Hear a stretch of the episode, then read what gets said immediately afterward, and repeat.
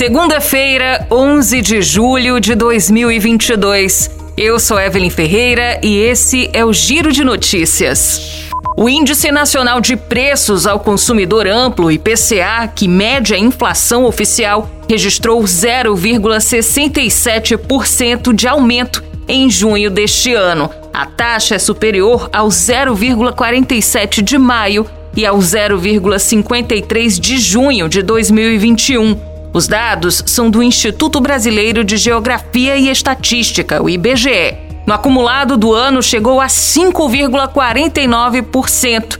Em 12 meses, o IPCA acumulado atingiu 11,89%, acima dos 11,73% acumulados em maio. Todos os nove grupos de despesas registraram inflação em junho, com destaque para alimentação e bebidas, uma alta de preços de 0,80%.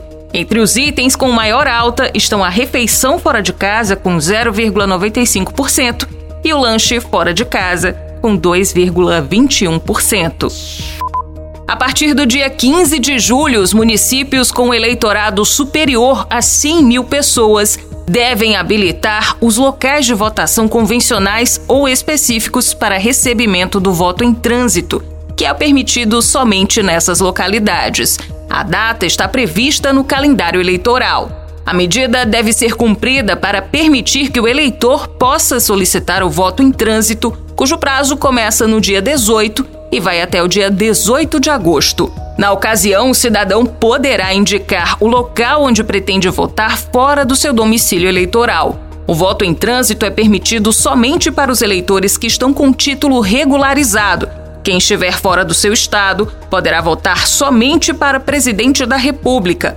O eleitor que estiver fora de sua cidade, mas em um município localizado no mesmo estado, poderá votar para todos os cargos em disputa.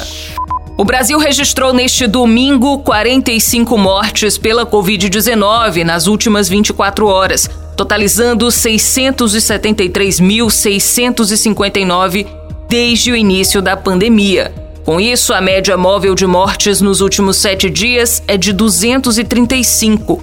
Em comparação à média de 14 dias atrás, a variação foi de 18%, indica uma tendência de alta pelo 17º dia seguido. Amazonas, Ceará, Goiás, Mato Grosso, Mato Grosso do Sul e Piauí não registraram mortes pela doença no último dia.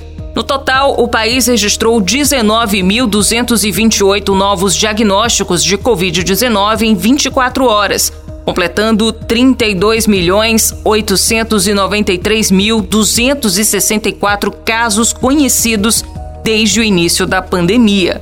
Com isso, a média móvel de casos nos últimos sete dias foi de 55.828 com uma variação de 3% em relação a duas semanas atrás. O Giro de Notícias tem produção de Evelyn Ferreira e sonoplastia de André do Vale. Essas e outras notícias você confere no gcmais.com.br.